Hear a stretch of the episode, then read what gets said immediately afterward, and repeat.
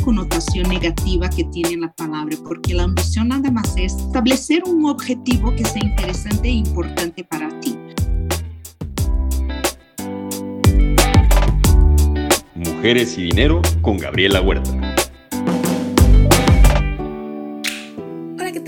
Gabriela Huerta y en este primer episodio de la cuarta temporada de Mujeres y Dinero nos acompaña la brasileña Andrea Moreira, vicepresidenta de Mercadotecnia y Tarjetas de Servicio de American Express y nombrada Leading Woman de México en 2021. Andrea, bienvenida y gracias por acompañarnos. Gracias, Gaby. Un placer estar acá y, y, tener una charla con una otra mujer tan especial. Así que muchas gracias por la invitación. Ay, gracias a ti por acompañarnos. Bueno, pensando un poco de la vida y las carreras, tú estudiaste marketing, publicidad, tienes una maestría en moda, pero toda tu carrera profesional la has tenido en el sector financiero. Entonces, ¿alguna vez te, te imaginaste cómo hubiera sido tu vida si te hubieras sido por el otro lado?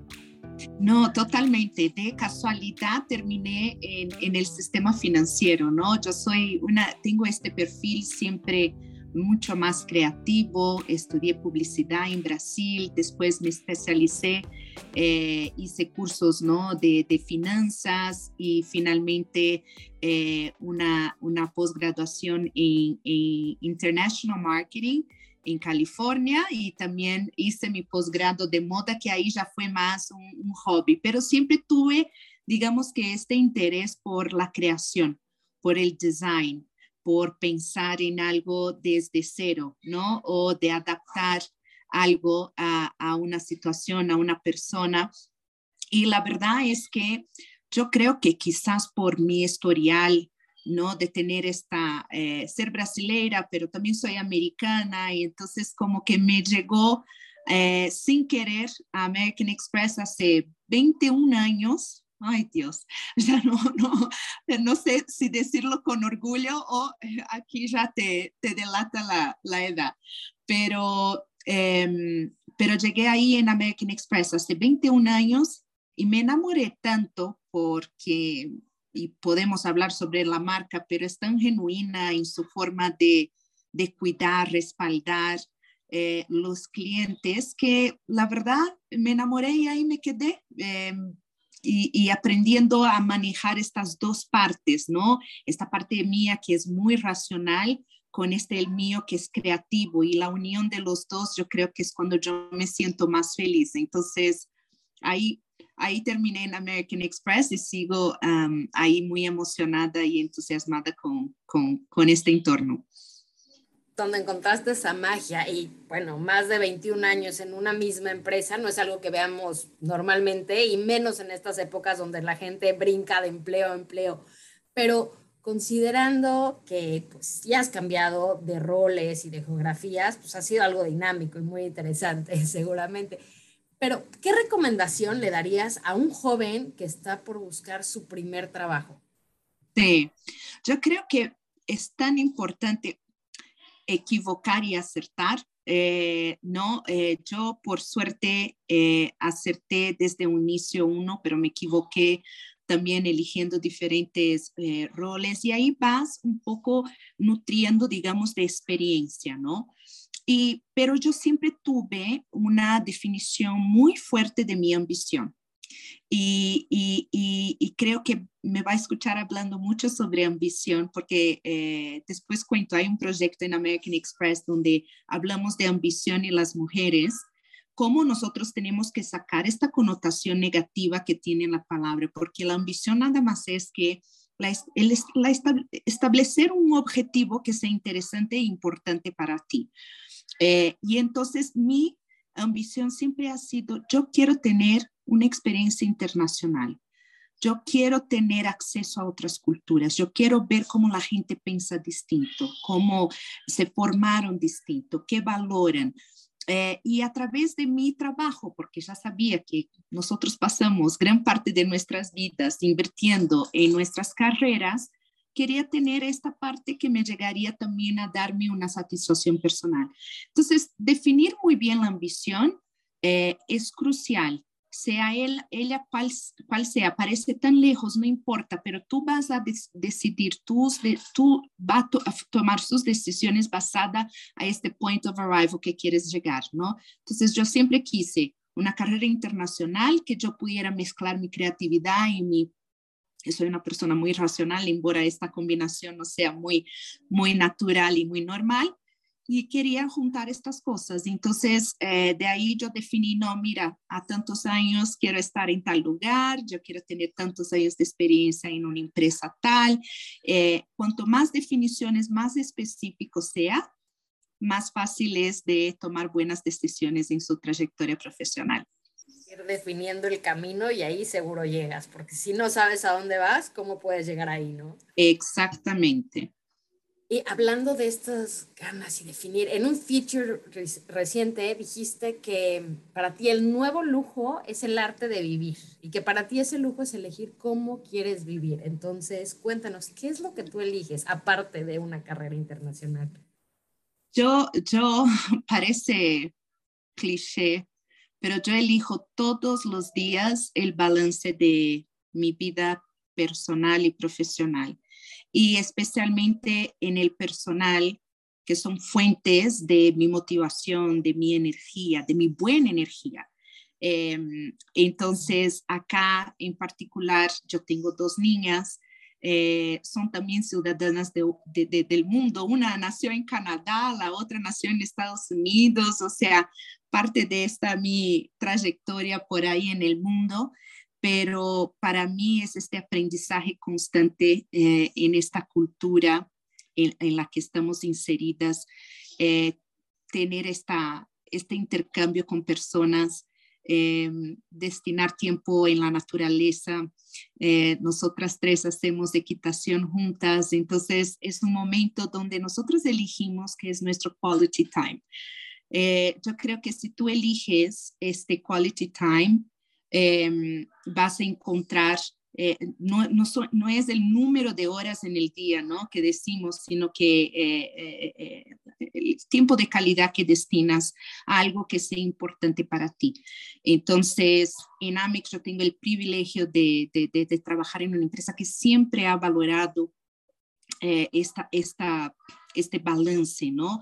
profesional y personal que no, no siempre es fácil de, lograrlo, ¿no? Eh, obviamente yo cuando era más joven aún no tenía la técnica o, la, o, quizás tanto eh, eh, el espacio que tengo hoy para poder manejarlo, pero siempre eso es, un, es donde tú te nutres, ¿no? Donde tú, tú como que descansas, donde tú, esta, esta fuente de energía es muy importante para lograrlo. Yo en Amix de vueltas, muy afortunada. Yo tuve mis dos hijas y siempre seguí creciendo. Eh, tuve recién eh, una chica en mi equipo que estaba embarazada y durante su embarazo la promoví. Eh, entonces es como que, wow, sí, la vida personal sigue y la profesional no tiene por qué parar y todos entendemos este ecosistema y para mí es muy importante también compartir con mi equipo estas, estos momentos, porque cuando tú estás bien en lo personal, en el profesional se refleja, ¿no? Entonces, eso yo creo que es un poco la fórmula. Súper interesante, pero ¿cómo fue que lo hiciste la primera vez que encontraste ese balance entre tu familia, tu trabajo, tus hobbies? O sea, ¿cuándo fue que dijiste lo necesito y cómo puedo lograrlo? Yo creo, en mi caso en particular, mira que aprendí de una manera no tan, no tan buena. Yo creo que es en la crisis donde nos reinventamos, ¿no? Em, yo, yo siempre fui una mamá trabajadora, eh, pero destinaba mucho de mi tiempo eh, antes de, de, tener mis hijas a, la carrera. Y como me fui, me sentí perdiendo esta identidad mía, o sea, yo me reconocía como Andrea, eh, la ejecutiva de American Express, y ya me había olvidado, o sea, ¿qué me motivaba? ¿Qué me daba ganas? Yo llegaba en la casa y como que, no, ¿sabes qué? Quiero descansar, quiero ver una peli, no quiero ver nadie, estoy cansada. Entonces, ahí me sonó una alerta roja. Eh, yo creo que el, la, el, mental health, ¿no? Es, es algo que te suena una alerta y, y, y también tus relaciones, ¿no?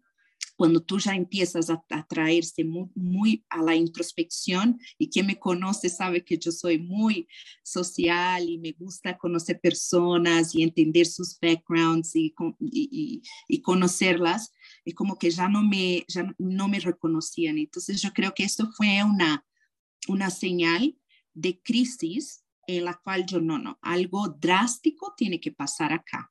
Eh, y poco a poco te vas descubriendo, no es de un día al otro, es prueba y error, eh, no es, no sé, de repente, por, por ejemplo, ahora en pandemia, yo descubrí que mis ciclos son más cortos de desgaste.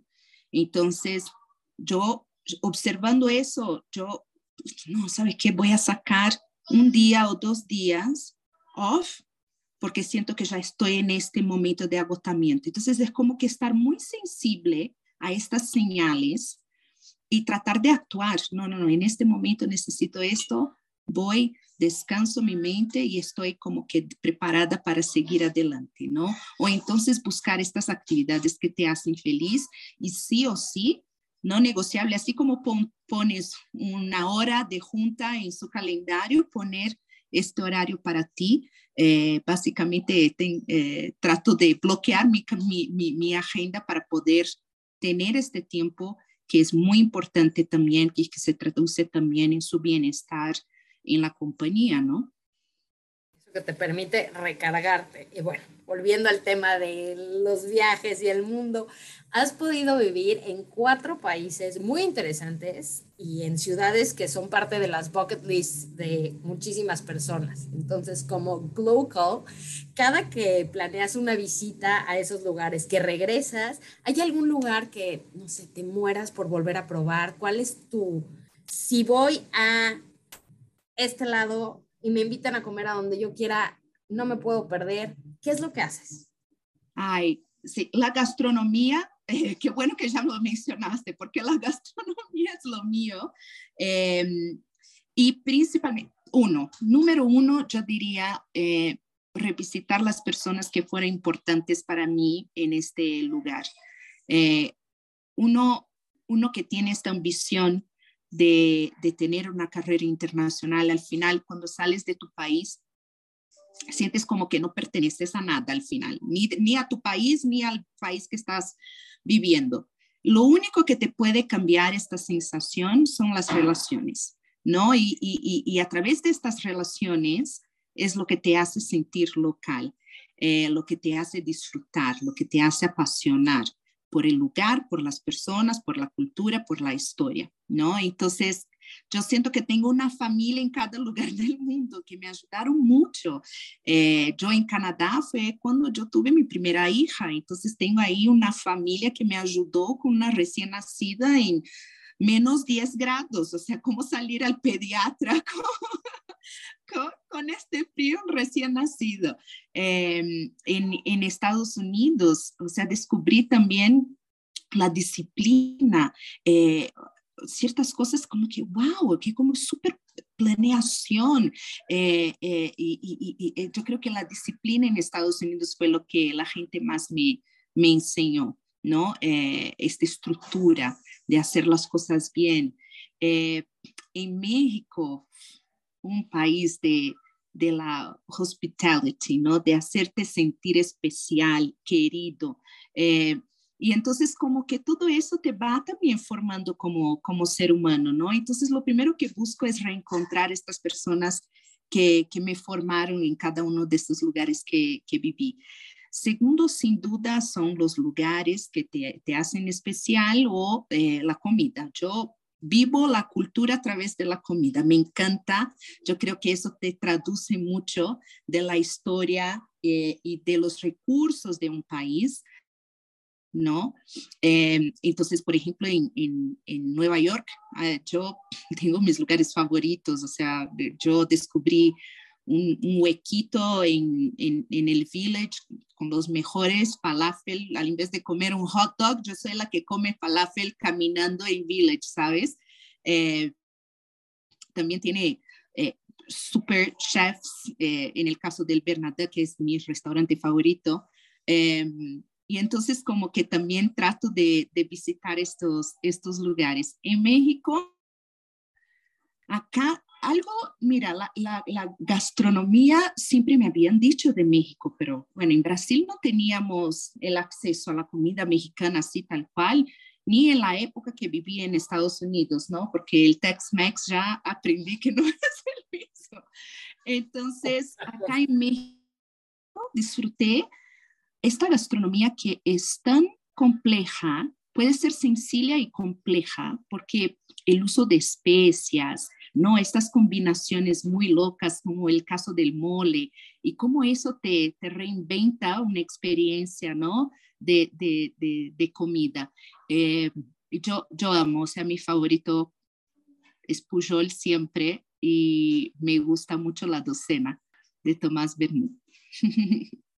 Sí, como no, así bien fresquitos estos oysters deliciosos. Y ahora, volviendo a este tema, ya nos platicaste un poco en la parte personal, lo que te han dado estas evoluciones y estos distintos lugares, pero pensando en la parte profesional, en estos más de 21 años las experiencias han ido evolucionando tanto de país en país como de puesto en puesto y hasta en un mismo puesto por la situación del entorno, ¿no? La tecnología, lo que estamos viviendo. Entonces, cuéntanos sobre las herramientas o habilidades que has necesitado, cómo han ido evolucionando a lo largo de tu carrera y cómo fue que tú te ibas preparando para estos cambios. Sí, yo creo que yo creo que lo, más importante, y aquí quizás podemos hablar de, liderazgo, ¿no? Eh, creo que como a todos nosotros que seguimos eh, a líderes o que tenemos el privilegio de liderar un equipo, eh, es justamente estar atento a todo esto y, y, poder liderar con, con, ejemplo, ¿no? En mi caso, ha sido transparentar con mi equipo que quien lidera también se equivoca y se puede corregir. Eso todo es aprendizaje y, y aprendizaje es, es como evolucionas, ¿no? Yo me acuerdo de llegar a México y ver a un equipo con miedo de equivocarse. Em, y entonces, eh, yo creo que eso es importante eh, en términos de esta evolución. Em, esta curiosidad para aprender, eh, para mí es un, un acto de, de, humildad, ¿no? De admitir que lo que no sabes hoy o, tener la integridad de admitir que te equivocaste ayer, eh, eso requiere coraje. Eso es, yo creo que son los, digamos que los grandes ganadores, ¿no? En, en la carrera. Crear esta cultura de honestidad, de transparencia. Eh, y, y, motivarles a ser agentes de cambio. Yo creo que esto hace hace toda, toda la diferencia.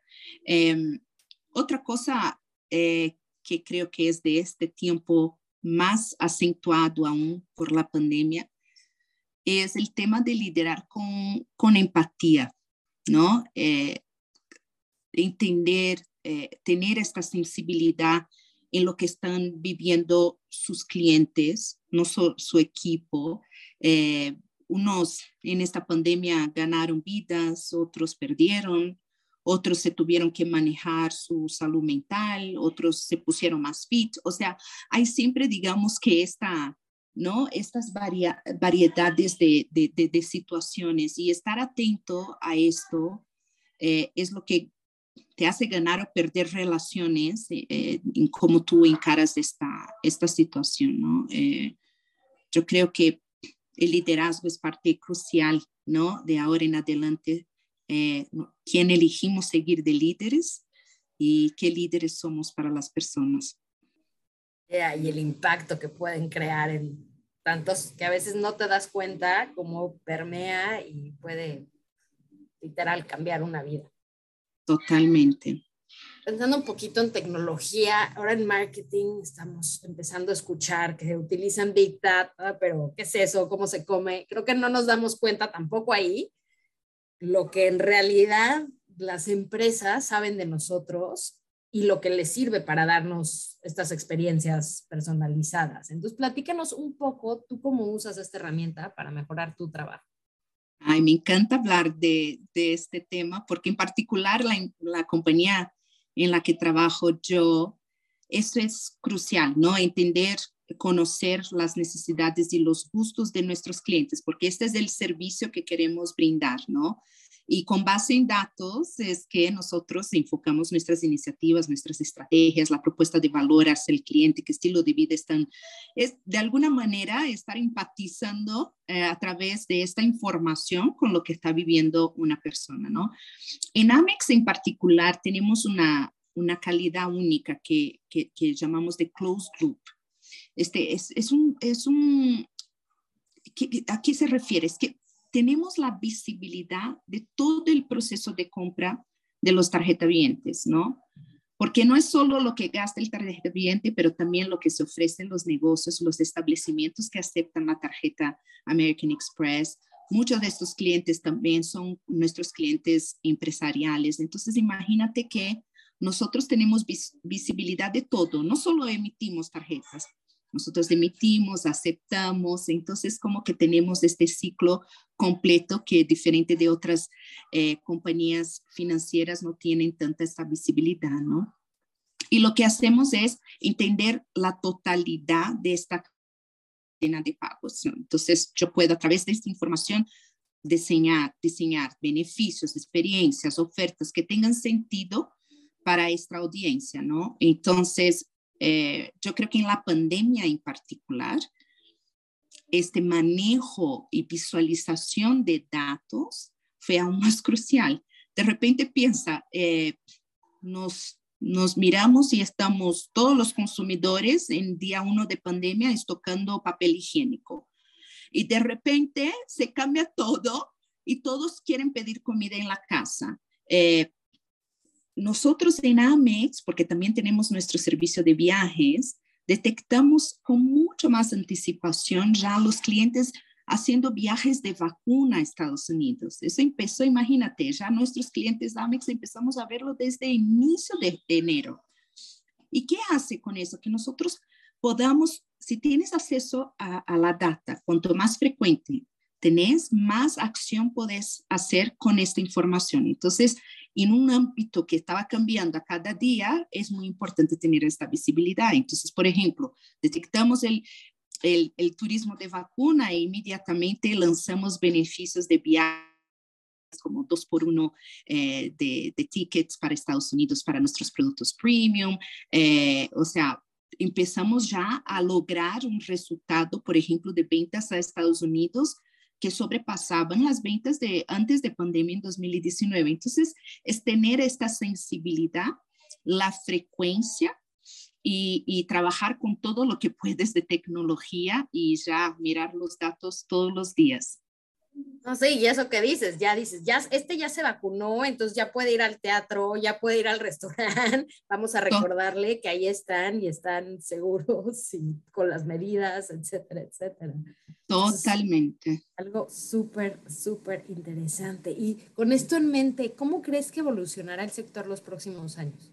Yo creo que particularmente eh, lo que va a evolucionar es, eh, es el ritmo que los mercados y las, genera las generaciones te están demandando, ¿no? Y, y, y, eh, para alguien de mercado técnica, mercadotecnia como yo, no podemos perder el foco de lo más importante que es esta relación de las personas con la marca, ¿no? Eh, creo que ya hablamos de otras formas, pero tener esta capacidad de, de, innovación de su marca o de su producto. Innovación es lo que trae el crecimiento. No podemos seguir haciendo siempre lo mismo, especialmente en un momento donde todo está cambiando muy rápido.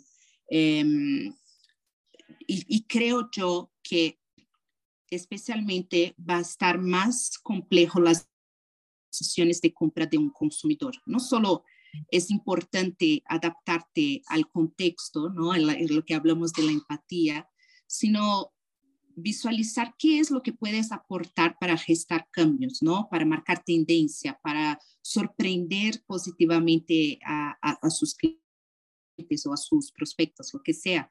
Eh, vivimos algo tan fuerte socialmente, económicamente, históricamente, que ahora es cada vez más crítico eh, el talento con esta mente, tanto creativa como analítica, ¿no? Que sepa actuar con agilidad, el foco en el cliente, en datos, en mucha colaboración, eh, ¿no? Para, buscar esta mayor satisfacción, eh, relevancia de marca, adquisición, retención, cualquiera que sea tu objetivo, ¿no? ya hablando un poco más en particular sobre el marketing, Creo que el marketing personalizado va a seguir evolucionando para algo que sea más, más friendly, eh, gracias a lo que hablamos, ¿no? De Big Data, eh, AI. Eh, ahora cada vez está más en boga esta fusión, ¿no? Del marketing con, con tecnología. y, en este, y en este desarrollo tecnológico, creo que el rol del marketing, del, del marketer, va a ser más allá del creativo, ¿no? Va a requerir, digamos, que este conocimiento eh, eh, y liderazgo en estas áreas que ahora están cada vez más conectadas, ¿no? Em, y, creo que lo más importante al final es buscar estas aptitudes, eh, pero también siempre acordarse que lo más importante es no solamente técnicamente, pero sí hacer sentir al cliente o a su consumidor esta relación personal, ¿no? El cómo evoluciona es muy importante. Una relación de mucho tiempo y a largo plazo. Pues, pensando en eso, ¿qué, ¿qué cosas crees que es importante hacer cada día para llegar a tus metas de largo plazo? Yo creo que uno es lo que hablamos al inicio, establecer muy específicamente cuál es tu objetivo de vida ¿no? Y de vida comprende la función de lo que te hace feliz o de lo que te hace eh, o que te dan los recursos para ser. Entonces, cuando tú juntas esto y poner, y no tenga miedo de poner la ambición, si es convertirse en el presidente de, la República, que sea, eh, pero lo más importante es establecer este, este objetivo, ¿no? El segundo lo, yo digo es, en particular en, en, la carrera, no trabajar, y eso me lo digo de todos mi, de mi equipo, no trabajar por el rol que tienes hoy, sino que tu próximo paso. Entonces, si yo ya estoy viendo, uff, aquí me interesa, aquí me interesa, ¿cómo, ¿cuáles son las herramientas que tú estás poniendo para que tenga visibilidad a dónde quieres llegar? ah, no sé, yo tengo interés de tener una carrera internacional. Estoy interactuando con gente de internacional, lo estoy haciendo, ¿no? E, estoy buscando esta exposición, estoy entendiendo qué es lo que buscan. Entonces, siempre es estar atinando, digamos que, que esto con lo que tú estás haciendo hoy para que tenga frutos a futuro, ¿no? Eh, el tercero es no solo después de planear, poner tus objetivos, hacer las cosas con intención y planear, eh, yo creo que es hacer una evaluación. Y eso significa también en la compañía, ¿no? Lo que dije de estar buscando fuentes de información y evaluando su performance todos los días. Yo creo que hay que buscar una cierta, eh, una cierta periodicidad donde tú puedes mirar, uff, yo avancé o me retraí tanto, tanto versus este objetivo, ¿no? Y tener siempre esta disciplina, porque cuando nosotros ponemos esta autoevaluación es como nos damos cuenta de, de, que hay un cambio que se tiene que hacer. Eso, eso vale tanto para tu vida personal cuanto para los resultados de la compañía, ¿no? Yendo adelante, perfecto, sigo en camino, no, me están cayendo los resultados, ¿qué es lo que tengo que accionar? Eh, yo diría que estas son las tres cosas para mantenerse atentos.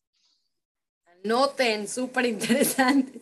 Y Andrea, aprovechando tu forma de ver el mundo, capacidades que has tenido salir, conocer y que claro, cuando viajas y cuando se te abren los ojos a muchas cosas, aquí quiero traer un proverbio, un dicho de, de, Brasil que dice, bueno, en español, que más o menos que si lloviera sopa, los pobres tendrían tenedores. O sea, de que la situación no funciona. Y pensando en esto, platícanos cómo tú usas tu posición para mejorar el mundo. Ay, yo creo que el más, yo trato de hacerlo sencillo eh, y primero es mirar hacia adentro, ¿no? En mi caso en particular es mis hijas, ¿no? Eh, cómo ellas se relacionan con el mundo, con otras personas. Em, yo tuve un ejemplo que fue mi bisabuela, eh, creo que comenté eso también cuando, cuando me, me, informaron de Leading Woman y me acuerdo pensar en ella en particular porque era cómo hacía sentir a los demás y a mí también, ¿no? Eh, yo admiro y admiraba su, generosidad, su bondad, este ojo hacia la otra persona, ¿no? Eh, siempre divertida, con una alegría que contagiaba a toda la gente a su alrededor y, quiero poder ver esto en mis hijas y yo creo que si cada uno puede poner su granito, ¿no? En, en ver al próximo y ayudarlo con cualquier que sea la situación, ¿no? Eh, yo soy mucho más introvertida en este sentido eh, mi aporte al mundo es mucho más privado porque siento que para mí es, es esta sensación conmigo. Eh, me siento bien con la generosidad, ¿no? Ella me enseñó esta forma de ser, eh, me enseñó a valorar las cosas más simples de, de la vida, fue su, su, mayor herencia y, y, ojalá yo pueda traducir eso a mis hijas y su forma también de aportar al mundo, de, de poder ver al, al demás y tener este criterio y empatía de poder ayudar, sea un one-to-one basis o sea en algo mucho más grandioso, ¿no? Eh, yo digo que creo que hasta en mi trabajo, yo ay, voy a poner una sesión de terapia con André, porque yo me, me, gusta escuchar lo que las personas están viviendo y ver cómo desde mi capacidad de la, de, la posición que esta vida me regaló, eh, cómo yo puedo apoyar a los demás, sea en su carrera, sea en sus vidas personales, eh, sea de una manera social. Eh, yo creo que lo primero que tenemos que hacer es estar atentos al, al próximo, escucharlos y si te mueve el corazón, poder hacer algo por ellos. Qué bonito. Y además de esta influencia que claramente marcó tu vida, ¿qué otros factores de tu infancia te hicieron quien eres hoy?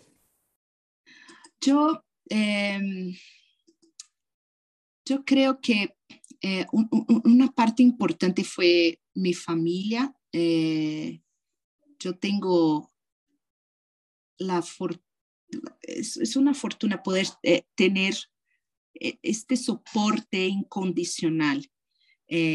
Y entonces ellos siempre me sacaron adelante. Yo soy la hija más grande eh, en una familia eh, donde ninguna de las mujeres de mi familia, antecesoras a mí, tenían una carrera profesional. O sea, tenían sus trabajos en la casa, sus roles en su familia.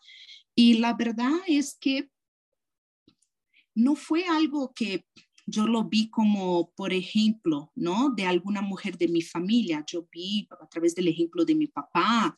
Eh, yo, la verdad es que siempre me apoyaron y, y, siempre, siempre valoraron mucho la educación. También es algo que hablo mucho. Yo creo que la educación te despierta la curiosidad, te, te, te ayuda a tener esta capacidad crítica de elegir algo, ¿no? de determinar algo para tu vida.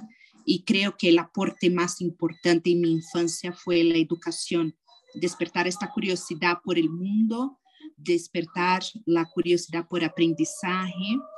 Y creo que, perdón si, si hay ruido aquí, es la realidad, eh, vida real de una mamá con dos hijas haciendo escuela en la casa. Pero... Eh, pandemia.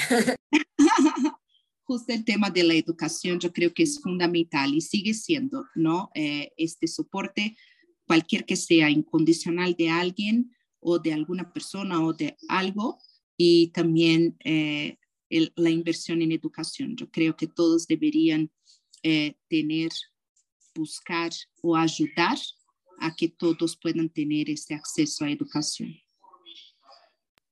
Muy importante. Y para terminar, platícanos de un libro que sea muy especial para ti.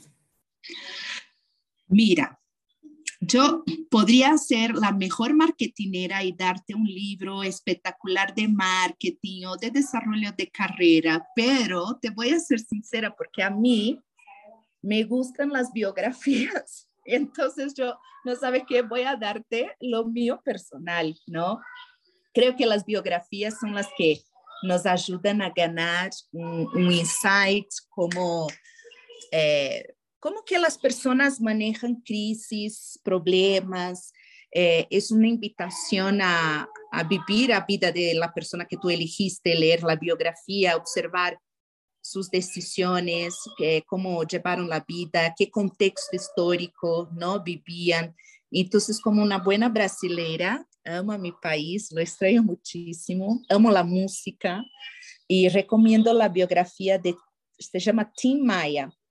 Eh, él fue un cantante brasileiro icónico de Río, eh, así que te permite vivir la época del samba, el carnaval, eh, una historia de, de, alguien que vino de una familia humilde, marcó historia, también mucha confusión, pero marcó la historia de la música popular brasileira. Así que si tienen alguna curiosidad sobre la historia de Brasil, de la música, del carnaval, los invito a, a conocer Tim Maya. Definitivo habrá que leerlo, la verdad no lo conocía, pero le echaré un ojito. Muchísimas gracias, Y Gaby, qué gusto, muy a gusto y muchas gracias por todo. Gracias a ti, Andrea, y también muchísimas gracias a todos ustedes que nos escuchan. Si pueden, porfa, compartan y o califiquen este podcast. Esto fue Mujeres Sin Dinero. Yo soy Gabriela Huerta y hasta la próxima. Mujeres y Dinero con Gabriela Huerta, el podcast sobre las mujeres en el top.